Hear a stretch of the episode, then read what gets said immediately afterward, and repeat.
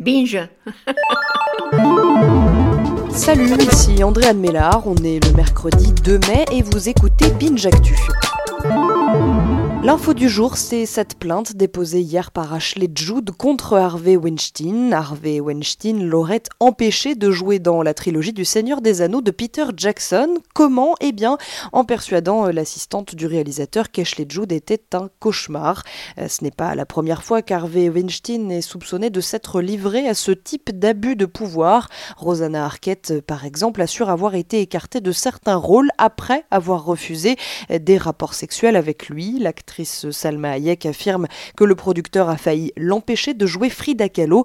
Conscient que l'actrice ne céderait pas à ses avances, il a tenté de lui reprendre le rôle. Salma Hayek a fini par le garder mais a subi de multiples pressions. Enfin, l'actrice Rose McGowan assure avoir été blacklistée de toute la société de production de Weinstein. Son nom aurait été placé sur liste noire suite à l'accord de non-divulgation qu'elle aurait été forcée de signer après son viol par le producteur. Autant dire que des rôles qui lui passent sous le nez, elle a dû en voir un paquet. La question du jour, quel est le statut juridique des émojis? C'est le journal Le Figaro qui la pose. Alors problème pour la justice, nous en avons tous notre propre interprétation. Un émoji peut faire valoir d'une émotion ou d'une préméditation de la part de l'accusé, notamment dans une affaire de meurtre.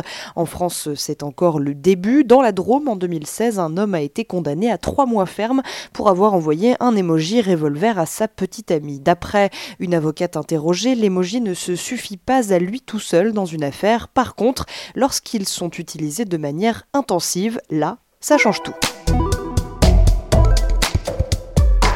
L'histoire du jour signe la fin d'une époque. Le dernier télégramme de l'histoire de France a été envoyé le 30 avril à 23h59, très précisément. Orange euh, gérait le service, il était toujours actif depuis 1879. 900 000 Français utilisaient encore ces messages chaque année. Alors il fallait les écrire sur un site ou alors appeler un numéro pour dicter sa missive à un interlocuteur chargé de le recopier.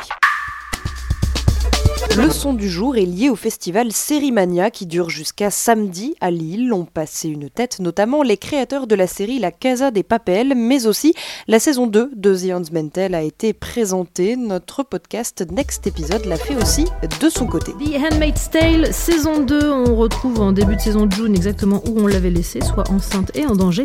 Mesdames, la peur a-t-elle changé de camp? À demain pour une autre actu. Binge